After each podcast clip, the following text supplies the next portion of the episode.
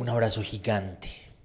Por esos días anda rondando una noticia bien interesante. La Corte Interamericana de Derechos Humanos acaba de fallar en contra de Bolivia como país, como Estado, a favor de una mujer que denunció el abuso sexual, la violación sexual, por parte de un primo en ese país y denunció al país porque consideró legalmente que el país no hizo lo suficiente para proteger los derechos de ella, para perseguir al violador, para hacer justicia con sus denuncias.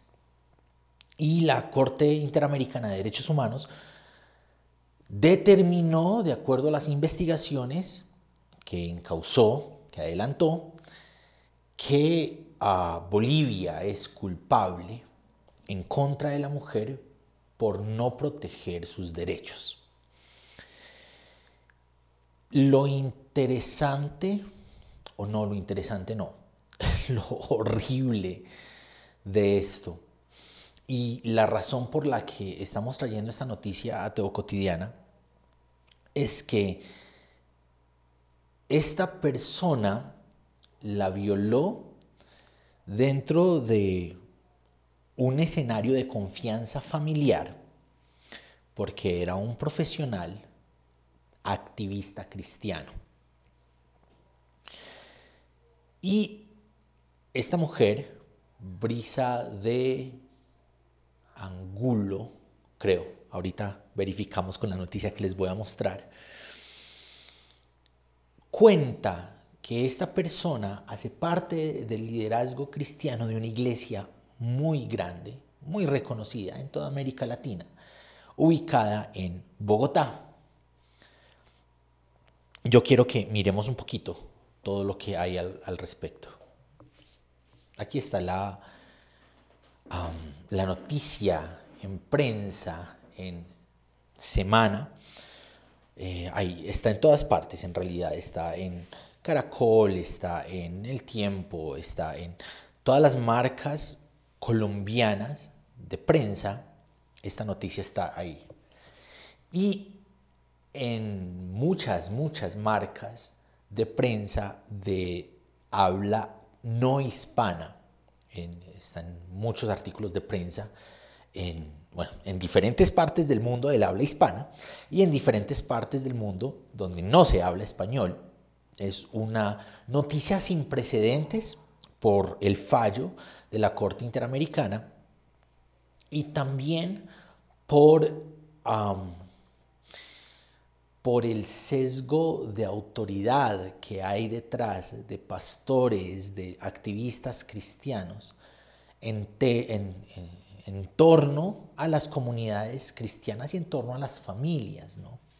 Yo quiero que leamos un poquito el ah, artículo. La dramática historia de una colombiana víctima de abuso sexual que llevó a la Corte Interamericana de Derechos Humanos a fallar contra Bolivia.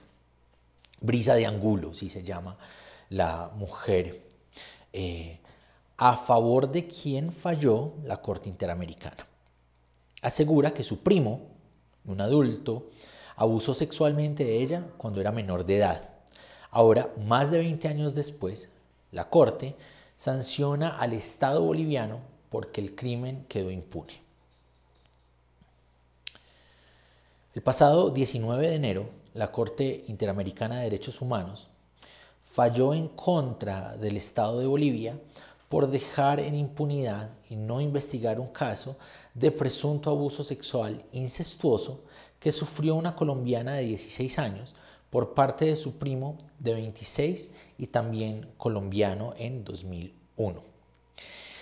A grandes rasgos, lo que esta mujer está denunciando es que cuando tenía 16 años, un familiar que había llegado a vivir a su casa a la casa de sus papás, un primo, en un momento en que los papás tuvieron que salir y el primo quedó como adulto responsable de ella y de sus hermanas, el primo, eh, poquito a poco, se fue eh,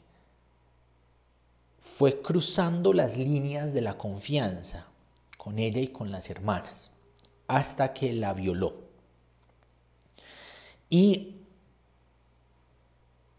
generó una realidad, un contexto, un escenario de miedo. O lo hago contigo o lo hago con tus hermanas menores. Si le cuentas a tu familia, vas a destrozarla. Si tu familia se da cuenta, vas a ser la culpable del dolor en tu familia. Esta persona, adulto, 10 años mayor que ella, unos más o menos 10 años mayor que ella, era profesional, les ayudaba a aprender eh, en la educación.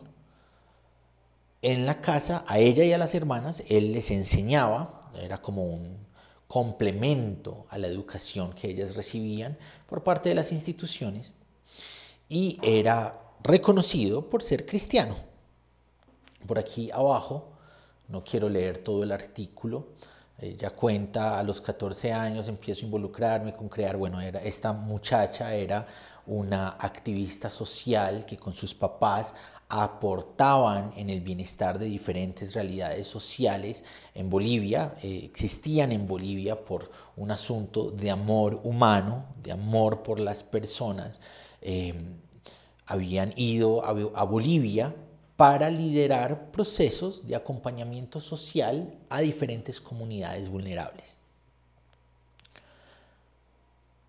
El hombre, un veterinario profesional, llegó para hacer una pasantía. Sin embargo, su verdadera vocación era el cristianismo. Asegura que apareció como un protector y para apoyar la educación, dado que ella y sus hermanas estudiaban en casa. Ayudaba a hacer las tareas, ok, ellas hacían homeschooling eh, o educación en casa, ayudaba a hacer las tareas, se sentaba a tocar el piano y a tocar canciones rápidamente, utilizó el ambiente de la familia para bajar todo nivel de autoprotección. Estaba en mi propia casa, pero se involucraba en todo lo que yo hacía, continuó la mujer. el típico caso de un familiar que llega a la casa a eh, vivir ¿no? y se involucra en la vida familiar. Creo que un, paréntesis importante aquí, no podemos, uno mira la historia de los abusos, las realidades, el modus operandi, la estructura dentro de la que se posibilitan con frecuencia los abusos sexuales y otro tipo de abusos, eh, parte de la confianza que se le deposita a otras personas para que estén a la protección de los hijos, de los niños de la casa, de las niñas de la casa. Creo que esto nos permite de nuevo llamar a decir, cuidado, Cuidado con los hijos, cuidado con las hijas, no los dejen ah, bajo la protección de otras personas. No hay personas dignas del cuidado absoluto de nuestros hijos. Nadie los va a cuidar mejor que los mismos papás, las mismas mamás, dentro de contextos claramente que están enmarcados por el amor, por la protección, por el aporte, por la provisión.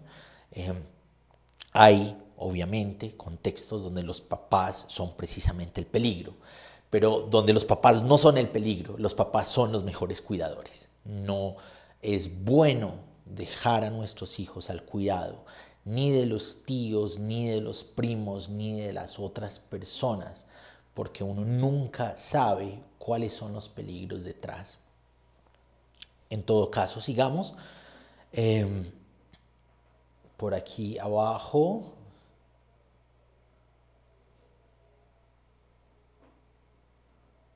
Sus padres salieron de viaje por cuatro días, dejando a sus tres hijas al cuidado del hombre. Le pidió a un tío que dejara a su niña de 15 años con él. La sentaba en sus piernas y hacía movimientos que me ponían muy incómoda. Fue al cuarto de mis papás y dijo que quería dormir con las niñas. Yo no podía contradecir al adulto y mi forma de proteger a mis hermanas fue dormir entre mis hermanas y él. Fue esa noche que empezó la violación sexual y los tocamientos. Al día siguiente me violó y mi relación con todo el mundo estaba tan mal que no podía contarle a nadie. Antes de que llegaran mis papás me dijo que los iba a destrozar si se enteraban. Me llenó la culpa, no quería ser quien destrozara mi casa. Al siguiente, al día siguiente ocurrió la segunda violación. Me dijo que como me callaba, me gustaba, me manipuló para hacerme pensar que lo estaba aprobando. En las noches se metía al cuarto de mis hermanitas y me decía que si no lo hacía, no me lo hacía a mí, se lo hacía a ellas. En medio de la violación sexual de Angulo, desarrolló bulimia, anorexia y depresión, angustiando a sus padres y en medio de la situación el hombre se ofreció para ayudar con los cambios en la menor. Aquí ella va describiendo como lo, horrible, lo horroroso de este hombre trabajando psicológicamente. Entonces, primero le decía que si contaba iba a hacer sufrir a los papás, iba a destrozar a la familia, y luego le decía que como no había contado, entonces eso era la aprobación de, que, de lo que estaba ocurriendo, le había gustado, había sido consentido el asunto. Es muy ah, normal de los abusadores trabajar con la psicología de las personas para salir bien librados, ¿no? Y por aquí abajo está em, el asunto por el que esta noticia es importante aquí en Teo Cotidiana. Para este medio, de Angulo identificó a su presunto agresor. Tienen que poner presunto porque si no hay una demanda en su contra por decir que alguien es un agresor sexual. Sigamos con la lógica. El presunto agresor se llama Eduardo Gutiérrez Angulo, pero se ha cambiado el nombre a Lalo Leví. El caso se ha eh, tramitado en tres juicios en Bolivia. Para el último, eh, en el año 2008, el hombre dejó de asistir a las audiencias, lo cual hizo que el país suramericano lo declarara en rebeldía. De acuerdo, a, bueno, aquí abajo, solo hasta el 21 de febrero del 2022 se efectuó una captura de Gutiérrez Angulo. Este, este señor ya está en este año, eso fue el año pasado, eh, más o menos, pues dentro de 20 días, 20, no, dentro de, bueno, dentro de más o menos un mes, eh, habremos cumplido un año de que él estuviese preso, ya estaba en Colombia y ya era pastor de una iglesia importante en Colombia. Eh, sin embargo, el 7 de septiembre del año pasado, el presunto violador fue liberado por decisión de la Sala de Casación Penal de la Corte Suprema de Justicia. De acuerdo con la sentencia, el concepto frente a la extradición fue desfavorable porque 20 años después de los hechos prescribió a la luz de la normativa colombiana. La normativa colombiana no fue ah, favorable para la denunciante, para la víctima, frente a los casos de abuso. Entonces, este señor entre febrero y septiembre estuvo en la cárcel hasta que la, mm, la, ley colombiana decidió que él debía salir de la cárcel. En todo este tiempo él pertenecía a una iglesia importante de aquí de Colombia y esa iglesia jamás dijo nada. Esa iglesia jamás ah, se manifestó, eh, dijo algo y no solo pertenecía como asistente, era parte del liderazgo universitario, juvenil universitario de la iglesia. Y aquí quiero que escuchemos a la víctima hablar al respecto. Em, voy a poner un poquito de volumen. Voy a venir por estos lares a poner un poquito de volumen. Se va a Colombia eh, y se refugia en, en, la iglesia Su Presencia, donde ahora con otro nombre, Lalo Levi, él trabaja con jóvenes eh, y niños. El Trabaja con jóvenes y niños en la iglesia Su Presencia bajo el nombre de Lalo Levi. Mientras estaba mirando esta noticia, pues porque uno tiene que investigar, uno no puede salir aquí a decir lo que sea que ah, haya por ahí en las redes, hay un hashtag que me parece muy importante, interesante, moviéndose en Twitter. Em, su presencia responda. Ahorita lo buscamos. Ahorita lo buscamos. Pero quise saber cuáles eran las conexiones, qué conectaba en información oficial o no oficial a este señor Gutiérrez con la iglesia, su presencia, el lugar de su presencia. Y no hay información en ninguna parte, solo una chispita por aquí y por allá de su vínculo con una de las pastoras de la iglesia. Y se me hace muy extraño, se me hizo muy extraño. Solo encontré dos alusiones que quiero mostrarles aquí eh, en como profesores del instituto E625 es un instituto muy reconocido y hay profesores de todas partes que son muy queridos, importantes, algunos los de los que veo son conocidos, amigos, he interactuado con algunos de ellos en las redes sociales. Y aquí está la licenciada Natalia Nieto de Colombia. Cuando uno abre el vínculo de más información, recuerden que esta persona se llama, se cambió el nombre legal por Lalo Levi.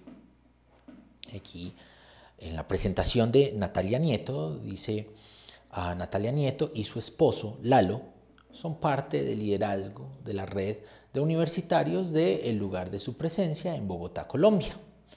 Entonces hacen toda, toda la presentación y aquí en el buscador hay una foto de ellos dos. No existe Twitter de Lalo Levi, no existe Instagram de Lalo Levi, no existe información de la iglesia acerca de Lalo Levi como parte del liderazgo. Aquí se nos presenta a Lalo, esposo de Natalia Nieto, como parte del liderazgo de la red de universitarios. Aquí en la información que queda colada en las redes sociales, esto es un buscador, porque en Google es muy difícil encontrar cualquier cosa. Esto es uh, DuckDuckGo, creo. Es un buscador diferente a Google donde me metí a buscar si encontraba información.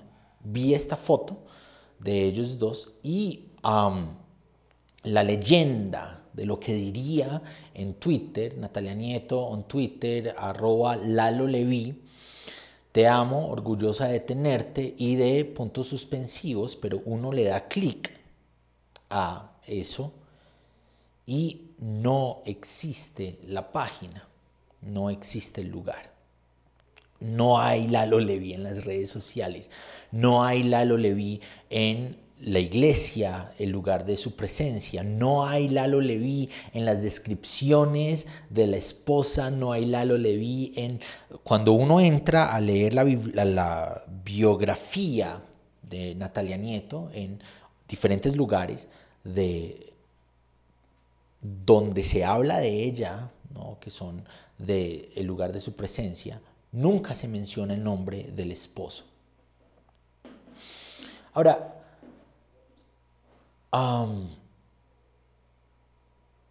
tenemos la noticia que es una noticia internacional por el juicio, por el ah, fallo de la Corte Interamericana de Derechos Humanos, tenemos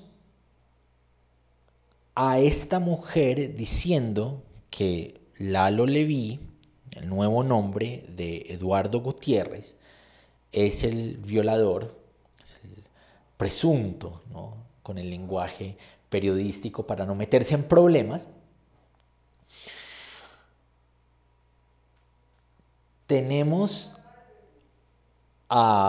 entre los profesores, en la descripción de los profesores de E625,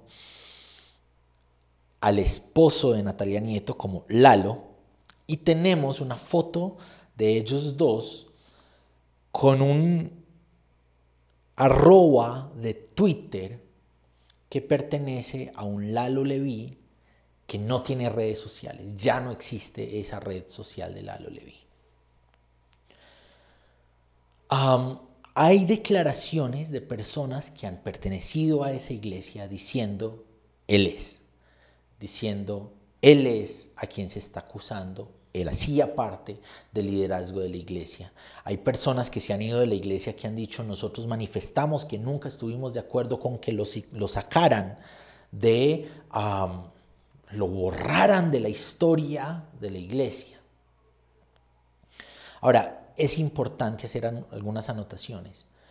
La esposa no tiene la culpa. La iglesia no es culpable de lo que este señor haya hecho o haya dejado de hacer. Pero lo que sí es horrible